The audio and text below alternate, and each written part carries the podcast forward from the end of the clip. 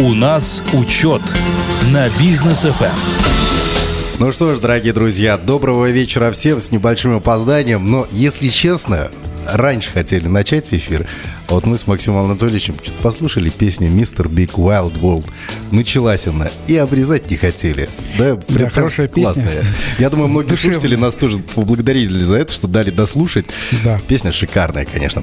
Итак, мы начинаем. Проект «У нас учет» в студии Данияр Даутов, Максим Барышев. Максим, приветствую. Очень доброго вечера, Данияр. Приветствую, уважаемые радиослушатели. И сегодня, как обычно, важные э, новости бизнеса и нашего государства Казахстана, а также шокирующие цифры. Шокирующие цифры есть. Там от Всемирного банка шокирующие новости есть, а, которые многих казахстанцев, я думаю, порадуют. Но порадует только новость, а не результат этой новости.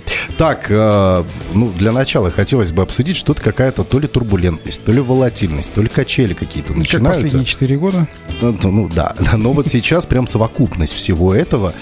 А, нефть прыгает туда-сюда.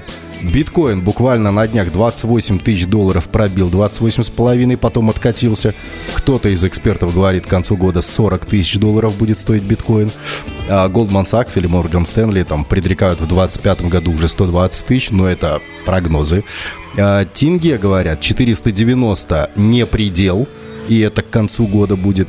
Рубль российский за сотню ушел от доллара а, нефть тоже туда-сюда э, да, болтается. Да, тоже говорят, до 120 планируется. До, да, до 120 уже к концу этого года. Чего происходит, Максим Анатольевич, вот с вашей экспертной точки зрения, чего нам ждать к концу 23 и началу 24 года? Ну, то, что мы э, живем э, в таком процессе идеального шторма, где вокруг нас штормят все государства, и мы как такое Мы в этом шторме которое... кто? Шлюпка или же все-таки кораблик хоть какой-то? А мы хоть какой-то кораблик, uh-huh. причем с ресурсами. Uh-huh. Вот, и а, ресурсы а, из кораблика выбрасываем то туда, то сюда. Вот, это мое, мое личное такое мнение на происходящее. А, причем а, нас все еще сзади догоняют налоговики и говорят, кусок корабля нужно отдать. Вот. То, что то, что сейчас происходит, то, что мы видим, а, здесь э, все-таки большие а, геополитические ситуации вокруг нас случаются. Вот. Ну и из-за этого, собственно, рубль уже стоит меньше одного цента. Угу. Что, чем это чревато для Казахстана? Для Казахстана это чревато тем, что а, российские а, продукты, э, которые производятся в Российской Федерации, они зайдут к нам в Казахстан по сниженным ценам. А, то есть это хорошо для наших потребителей казахстанских, это хорошо для инфляции. Если вы заметили, то снижается и инфляция в том числе. О ней поговорим отдельно еще О, тоже. Отлично. И это хорошо для потребителей, но а, в а, то же самое время это нехорошо для наших производителей, которые еще остались, которые работают и которые хотели выходить на рынок Российской Федерации, то есть выходить со своими товарами. Вот. Э, что это может означать в долгосрочной перспективе? В долгосрочной перспективе эта ситуация может повлечь за собой закрытие или приостановление деятельности наших отечественных Э, товаропроизводителей. Это может э, повлечь ну, вот уже а, такие а, социальные напряжения, если будут увольнения, особенно в а, северных а, регионах. Вот. И а, здесь необходимо а, ну, принимать срочные меры, не выжидательные меры, а, а реальные меры по а, развитию а, нашего предпринимательства, хотя бы предпринимательского мышления. А, что еще я заметил у нас в Казахстане за последние, ну, а, за последние, наверное, 3-4 года по предпринимательскому мышлению. А, люди с предпринимательским мышлением у нас в Казахстане никуда не делись, они остались, и предпринимательское мышление работает на то, как заработать больше, а, вкладывая меньше ресурсов. Ну вот, кстати, последние данные по статистике и аналитике показывают, что вкладывать-то в бизнес предприниматели меньше стали. Да, и предприниматели вкладывают не в бизнес, а сэкономленные деньги они вкладывают сейчас на депозиты в банке, они покупают те же самые биткоины, они вкладывают в акции, облигации э, компаний, которые растут, но не вкладывают в основные средства, то есть э, не строят заводы, не э, строят какие-то предприятия или офисные центры у нас в Казахстане. А также было, э, ну, скажем так, условно модно с точки зрения бизнеса и окупаемо э, в последние два э, года вкладывать в строительство коттеджных городков или же в строительство многоэтажек если было разрешение, разрешение на строительство, то есть э, пенсионные деньги, которые разрешили использовать для покупки недвижимости, полностью весь этот рынок э, э, утвердили и увеличили стоимости квартир, где мы сейчас вот находимся. И то, что сейчас идет такая большая турбулентность, приостановили люди покупку квартир, приостановили люди покупку машин, и мы видим, что сейчас к чему приводит такая турбулентность? Люди э, приостанавливают покупки. И вроде бы хорошо, ну то есть, э, что э, цены падают, но э, следующим э, шагом после падения цен, э, после приостановления своих покупок и э, потребления, следующее может мы э, увидим уже стагнацию рынка, то есть замедление роста нашей экономики. И думаю, что это уже в самом ближайшем времени может это произойти даже в январе или в начале следующего года. Но есть и хорошие новости. Первая хорошая новость это миллионный турист, который приехал в Казахстан. Он приехал из э, Китая. Это человек, э, который э, на 4 дня э, с туристическими посещениями приехал в Казахстан. То есть миллион туристов для Казахстана это такое довольно интересное достижение. Я думаю, что в следующем году этот поток он все-таки увеличится. Будем надеяться все-таки. Так, друзья, короткая реклама на бизнес FM. После продолжим. Будем тут обсуждать, на что казахстанцы имеют право э, вот в части прибыли банков. А там права все-таки какие-то есть по закону. У нас учет на бизнес FM. Продолжаем, друзья. Максим Барышев у нас в студии, в авторском проекте у нас учет. Э, владелец, основатель группы компании учет, председатель э, партии «Республика», также председатель Рексовета НПП города Алматы, э, по городу Алматы – что там еще? Там, там еще куча да, регалий, да. в общем, в общем э, много всего. Доброго вечера, уважаемые э, радиослушатели. Да, перечислять можно долго. Вот. Но а... продолжим важную, нужную и интригующую информацию для вас. Заголовок. Давайте. Заголовок на портале ЛС вышел следующий. Казахстанцы имеют право на прибыль банков, получивших госпомощь. Буквально вот в конце сентября статья эта вышла – ну, э, совсем недавно. Что-то как-то, Максим, ты, я не понимаю, это, это новость из э, рубрики «А что, так можно было?» Или, ну, или ну, все-таки нет? На самом, деле, нельзя? Э, на самом деле здесь, э, опять же, это говорится по аналитике Всемирного банка, uh-huh. и немного шокирующих цифр, как мы людям, любим. Наши банки с 2009 по 2020 год получили поддержки от государства в размере 7 триллионов тенге. А, и, тут, и тут просто ну, э, скажу так, что в, в больших цифрах э, я, э, ну как, разбираюсь, плаваю, вот, но, но в 7 таких триллионов цифрах... на это просто поддержка банков. Я был шокирован этой цифрой, когда угу. э, ее озвучили. И когда у нас э, говорят э, банкоцентричная экономика, ну вот смотрите, вот поддержка банков 7 триллионов. Э, скажу так, что на все э, программы поддержки предпринимательства в целом, угу. всего все, было выделено меньше денег. Ну, вот, мне кажется, это, даже кратно меньше. То есть, денег. Это дорожная карта бизнеса, mm-hmm. это э, ну, Алматы бизнес, э, то есть mm-hmm. вот, вот эти вот программы поддержки, э, которые дают э, льготные кредит, э, кредитования, которые еще сложно получить. Mm-hmm. Вот, э, получили меньше количество денег.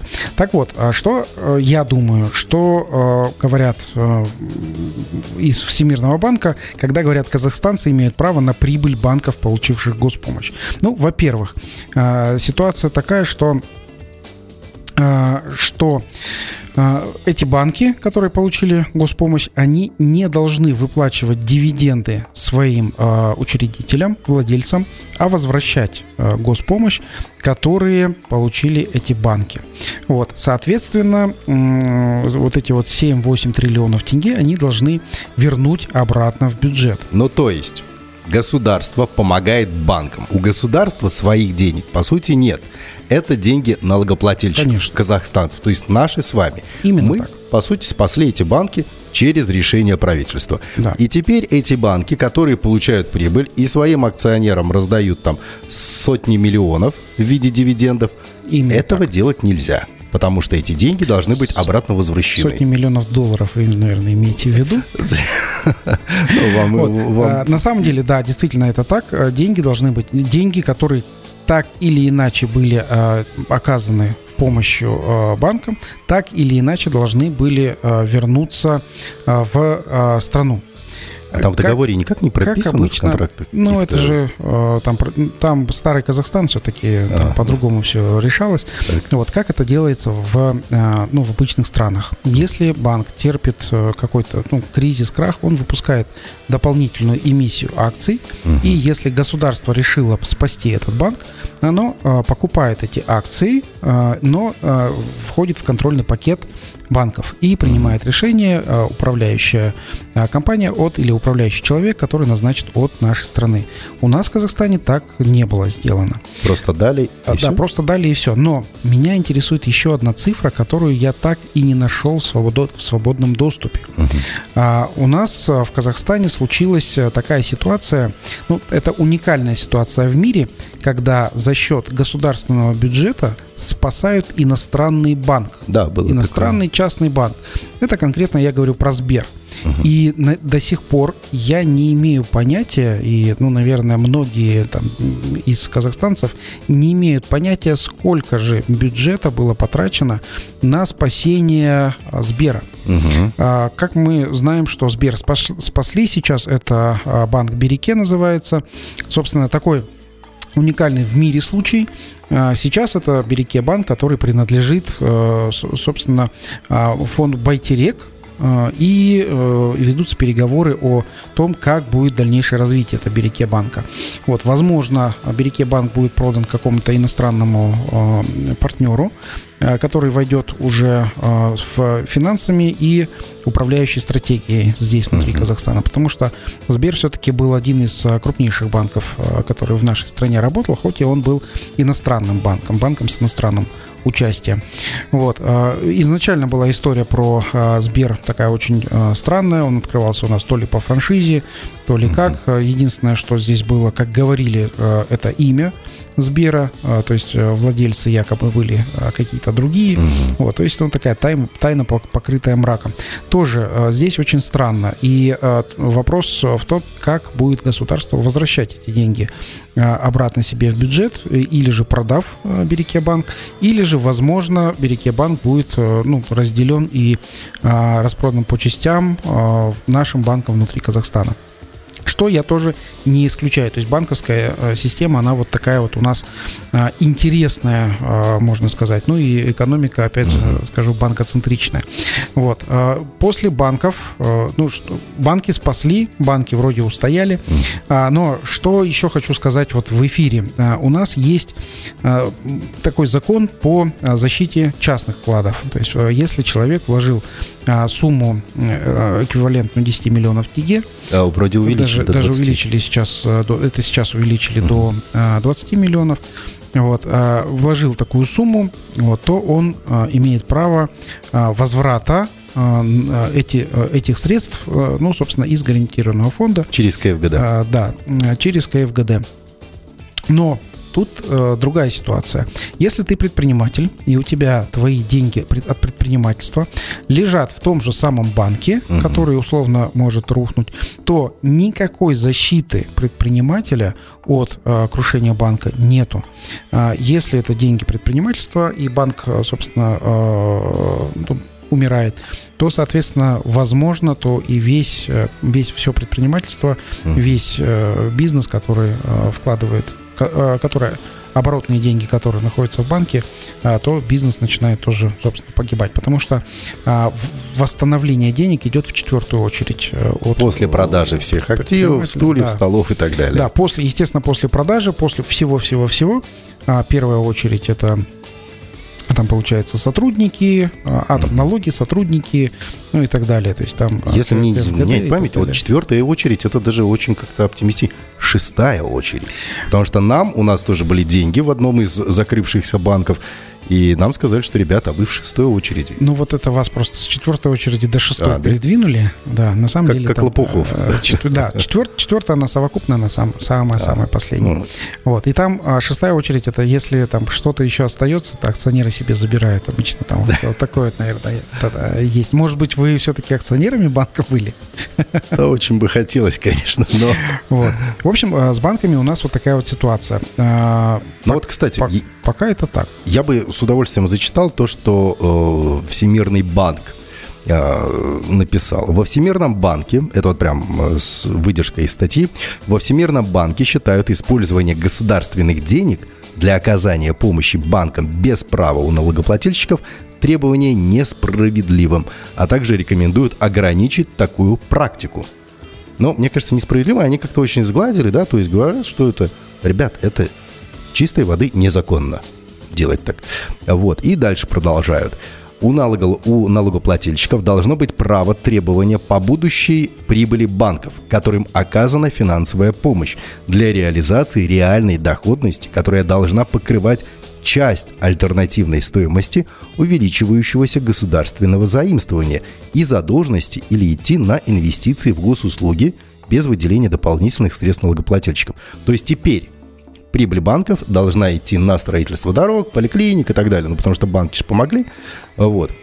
Банкам помогли, да. да банкам ну и, соответственно, да, а, э, ну, прибыль должна идти не, не напрямую, а все-таки через бюджет. То есть они должны возвращать mm-hmm. бюджет, вот, а дальше уже распределяться там как, э, как угодно. Но а, то, что я слышал в банковской тусовке о том, что когда а, схлопывался а, Коском mm-hmm. а, вместе с банком Халык, то Коском был пустой, то есть у них было много залоговой земли, которая э, стоила примерно около нуля. А, а закладывали их по 100 тысяч долларов за сотку. Вот. И э, были, были такие условно почти мошеннические схемы, когда э, покупали землю крестьянского хозяйства, переделывали целевое назначение и продавали ее в 100 раз дороже. То есть, например, э, сельское хозяйство, э, земля в Алматинской области в те времена, 2004-2008 год, стоила за гектар не больше 100 долларов.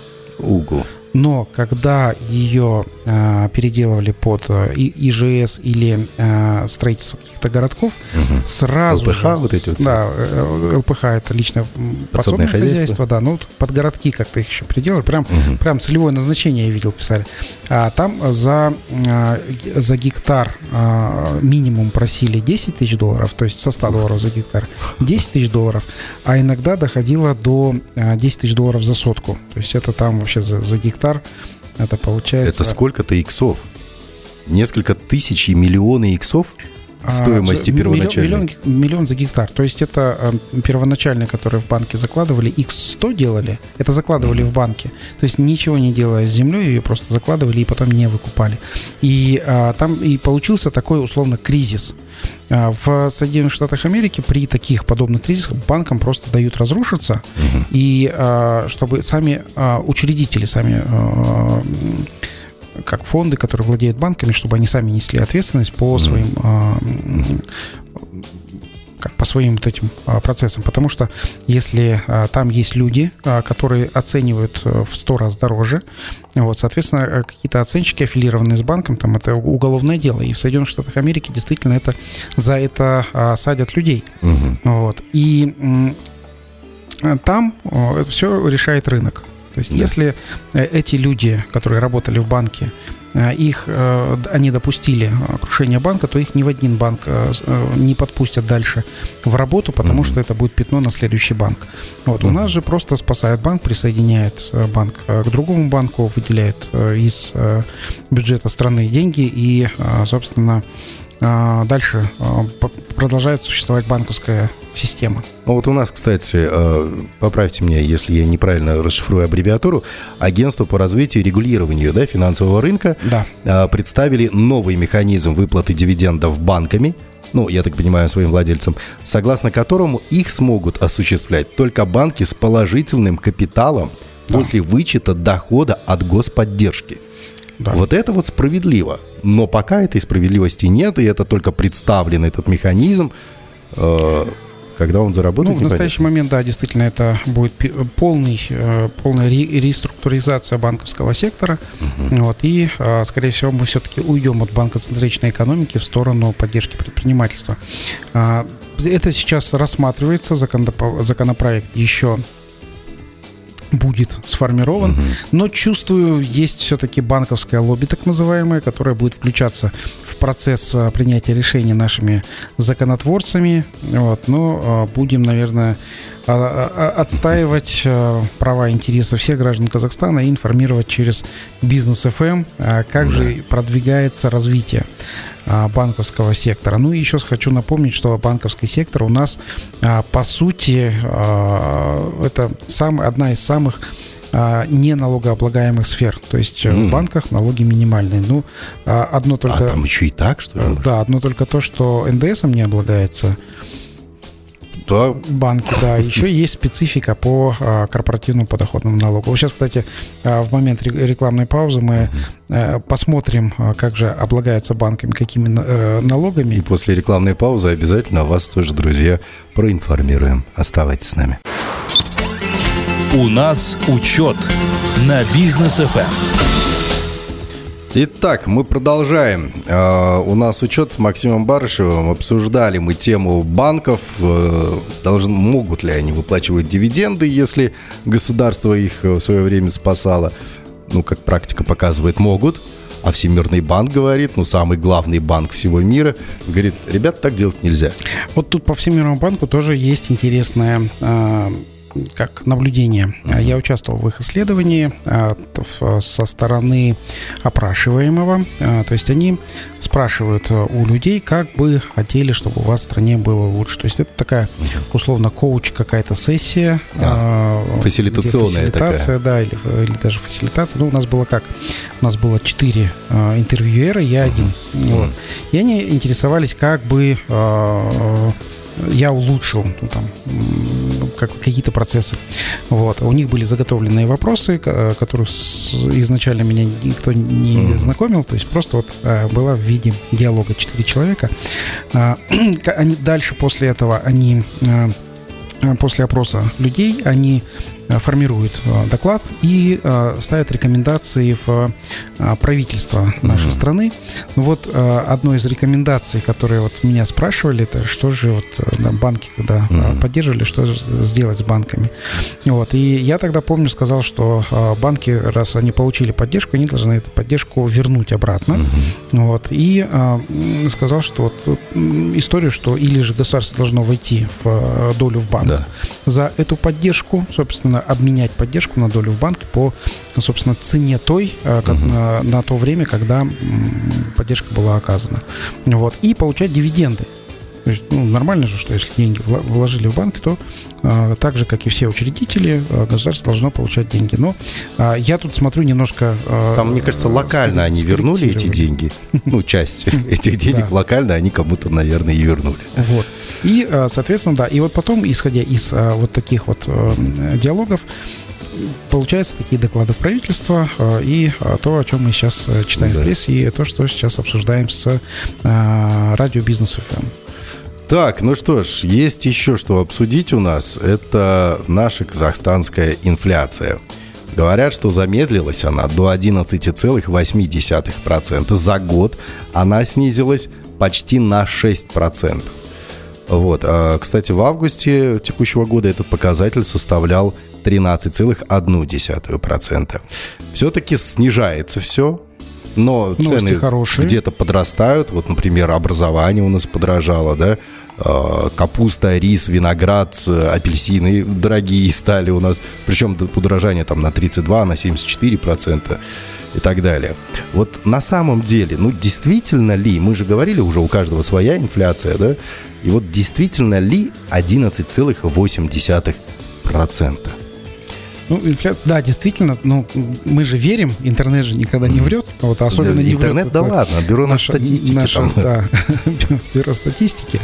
А, на самом деле, вот как считается наша инфляция? Инфляция считается по 511 товарно, а, товарных и услуг позиций. Которые запихали в корзину вот эту вот Да, инфляционную. инфля- так называемая инфляционная корзина. Если есть интерес изучить, э, почитайте в интернете, есть у нас э, написано, как это считается инфля- инфляционная корзина. И скажу так, что по точно по 30%, э, по 30% из э, инфляционной корзины э, существует государственное регулирование, то есть это искусственное содержание, с- сдержание цен. Вот. И что еще получается? Почему мы получали, получили снижение по инфляции? Все-таки инфляция есть, но снижение темпов просто. А, Первое, а, это у нас, а, потому что из России продукты, которые завозятся, которые попадают, только, только те, которые попадают в инфляционную корзину, не вообще все, вот, а они снизились в цене из-за того, что рубль а, у нас, собственно, подешевел а, там с, с прошлого года, там с 8, даже с 9 тенге за рубль, сейчас это меньше 5 тенге за рубль. Вот, Ну, в два соответственно- Соответственно, да, в два раза снизился. Почему ин- инфляция не в два раза? Потому что а, мы завозим не только из России, мы завозим из других стран, где инфляция а, выше. Ну и в России все-таки тоже есть инфляция. А, кроме того, а, наш а, один из а, торговых партнеров это Турция. Из Турции мы завозим одежду, которая тоже есть в инфляционной корзине. Инфляция в Турции выросла, но и турецкая а, лира, она все-таки упала. Соответственно, мы получай- получаем из Турции в настоящий момент в тенговом эквиваленте а, э, одежду а, дешевле, чем в прошлом году. Вот, потому что есть а, то есть коэффициенты э, долларовый, вот, но все-таки одежда выходит сейчас дешевле. А в Турции тоже уникальная история. А, получается, что а, они а, производство ориентированная страна, не банкоцентричная, а производство-центричная. И Турции очень важно а, свое производство развивать, поэтому все, что производится в Турции, отправляется, ну не все, а вот большая часть э, производства в Турции, оно отправляется на экспорт. И именно экспорт поддерживает а, правительство а, Турции. Внутри предпринимательства Турции уже не так поддерживается, как, а, ну, скажем Да, так, оно сам- само себя Казахстане. поддерживает. Да, но самое главное это предприятие, которое сумело выстоять внутри Турции, оно должно быть экспортоориентировано, в том числе они строят экспортоориентированные а, экспорт-ориентированное сельское хозяйство, в том числе теплицы и так далее, Да. где а, у них довольно большое количество а, м, производится а, товаров сельского хозяйства. По климату а, теплицы турецкие, они похожи а, к, наверное, южному Казахстану, а, где а, не, не сильно холодная зима, немного снега, а, но засушливый знойный климат а, в летний период. А, В Турции собирают до четырех а, раз а, урожай, вот, а у нас урожай собирают примерно один, иногда два раза в Южном Казахстане. Если повезет. Вот, да. А, И, соответственно, здесь э, я думаю, что нам необходимо перенять опыт Турции, а, строить условные теплицы или а, такие целые комплексы для, ну, во- первое, а, снабжения Казахстана а, продуктами питания, второе, на экспорт. Вот, хороший большой потребитель – это Узбекистан, но у Узбекистана свои все-таки нюансы, и Узбекистан очень хорошо, очень много производит. Ну, опять же, в Узбекистане все-таки осталось еще а, м, пр- производство а, сельского хозяйства еще с а, времен Советского Союза. У нас же а, даже по Алмате мы видим, что у нас было много яблоневых садов вокруг Алматы, и эти яблоневые сады, а, те, которые в частных руках, которые еще сохранились, они все-таки уже перешли свой а, возраст, то есть там больше 50 лет этим а, садам. Ну и, конечно же, к сожалению, многие из яблоневых садов, которые были вокруг Алматы, они уже превратились там в те же самые коттеджные городки. или Да, еще все уничтожено. Вот, поэтому здесь вот сельское, сельское хозяйство это такая продуктовая безопасность нашей страны. И я считаю, что то, что, э, то, что потребляет человек ежедневно, то есть это продукты питания, они должны производиться именно в той стране, локально, возле а, самого потребителя. Продукты питания а, завозить из других стран это как минимум небезопасно, потому Да. что вот а, как мы помним в прошлом году Россия ввела ограничения на сахар и все, и а, все наши и жители, и заводы, фабрики покупали сахар а, в дефиците в 4 раза дороже, чем, чем обычно. Поэтому здесь очень важно соблюдать такой баланс. Поэтому, друзья, вот то, о чем мы постоянно говорим, да, ой, хоть бы э, мирное небо было над головой, не только. Потому что мы сейчас видим, что мирное небо, ну, э, немножко не мирное у наших соседей, а страдаем мы, которые со Да. всеми дружеские отношения поддерживаем. Поэтому вот это вот производство, хотя бы продовольствия у нас обязательно должно быть. Так, мы переходим к нашей следующей рубрике. Буквально через пару минут у нас лайфхак от Максима Барышева. Друзья, оставайтесь с нами. Лайфхак от Максима Барышева. Итак, друзья, как достигать целей? Частый вопрос, который, частый запрос э, в том же самом Ютубе, да, очень много роликов по этому поводу снято, очень много интервью мы здесь проводили а, на эту тему. Но вот как все это скомпоновать так, чтобы вот раз, два, три, да, и э, Четыре. мы, и мы пришли. Вот. Четыре этапа достижения цели. Какие они, Максим? Итак, э, уважаемые э, слушатели Бизнес ФМ, запаситесь э, ручкой, бумажкой или включите диктофон. Кстати, не- некоторые включают диктофон. У кого хорошая память, мы вас поздравляем. Да, можете запомнить. Вот, в общем, лайфхак от меня. Сегодня имя лайфхака 4 этапа достижения цели. Итак, этап номер один. А, Собственно, цель по бизнесу, этап номер один. Это эйфория. Эйфория, когда вы чувствуете, что теоретически возможно вообще все. То есть вот вы сейчас начнете, и у вас все сразу получится, сразу стану миллионером, миллионер станет миллиардером, все будет супер классно. Я даже знаю, как предприниматели считают, они, к примеру, да, он говорит, буду продавать носки. Да, 20 миллионов человек в Казахстане. 20 миллионов там пар.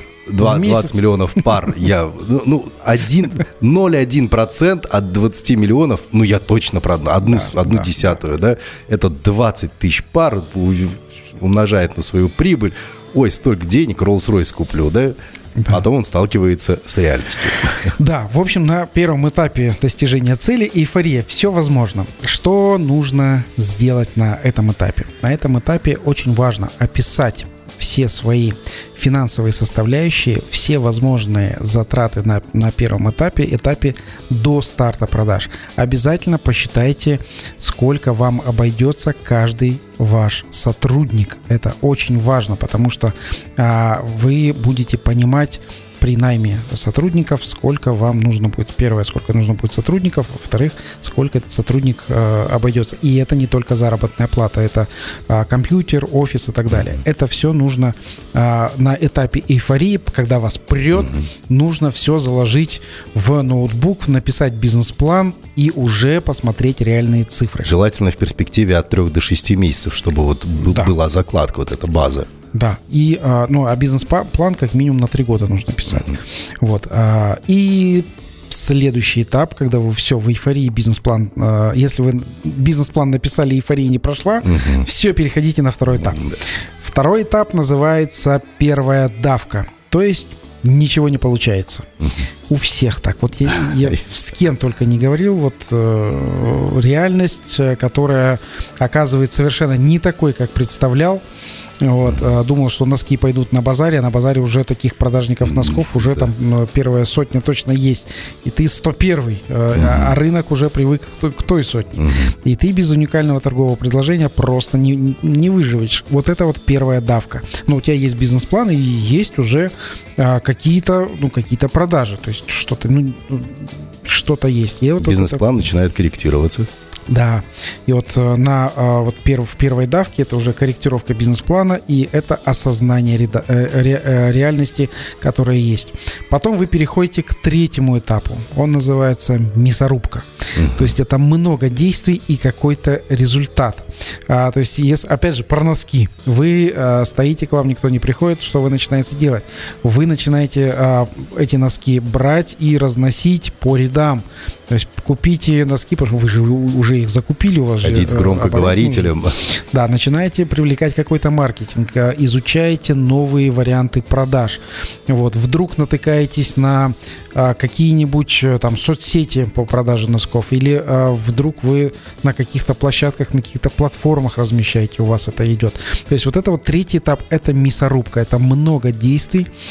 Тут важно не останавливаться. Самое главное, если у вас что-то продается, хотя бы где-то, не останавливайтесь, изучайте те моменты, где вы делаете наибольшие продажи с наименьшими усилиями. Вот, это мясорубка, вам нужно ее пройти. Если не, про, не пройдете, ваш стартап превратится в стартдаун. Все, носки оптом за копейки продадите mm-hmm. там ближайшему покупателю, который первый дал. Чтобы хотя бы минус все. этот сократить. Да, зафиксируйте минус. То есть мясорубка, не останавливайтесь. Если вы помните, что у вас была эйфория, то вот эта вот анти-эйфория – это реальность мясорубка. Угу.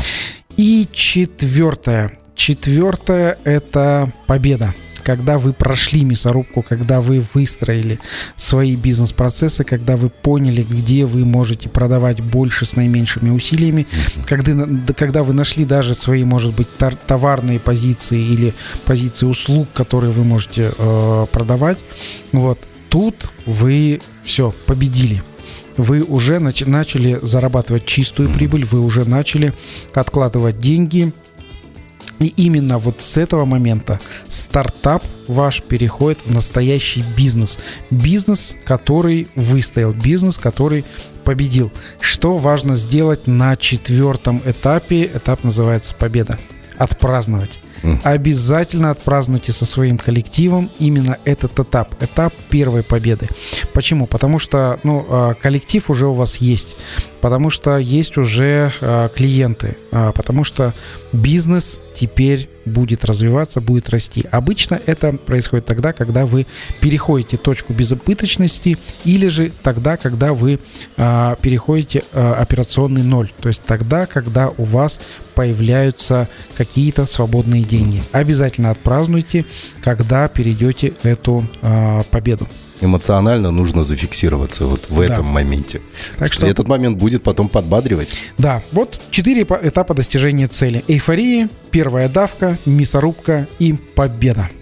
Да, друзья, берите на вооружение, используйте вот такой вот лайфхак, на самом деле рабочий. А, потому что, ну, начиная бизнес, предприниматели, которые уже в теме, они знают, что вот именно так, как вот в этих четырех этапах, так в жизни и происходит. Максим, спасибо большое. Следующая неделя точно будет богата на события. Мы в этом уже уверены, э, потому что от недели к неделе все больше и больше событий, и они все громче и громче. Тем более конец 23 года не за горами, нам будет что обсудить. Спасибо большое. Да, Даниэль, спасибо большое, уважаемые радиослушатели. Всем удачи, всем пока.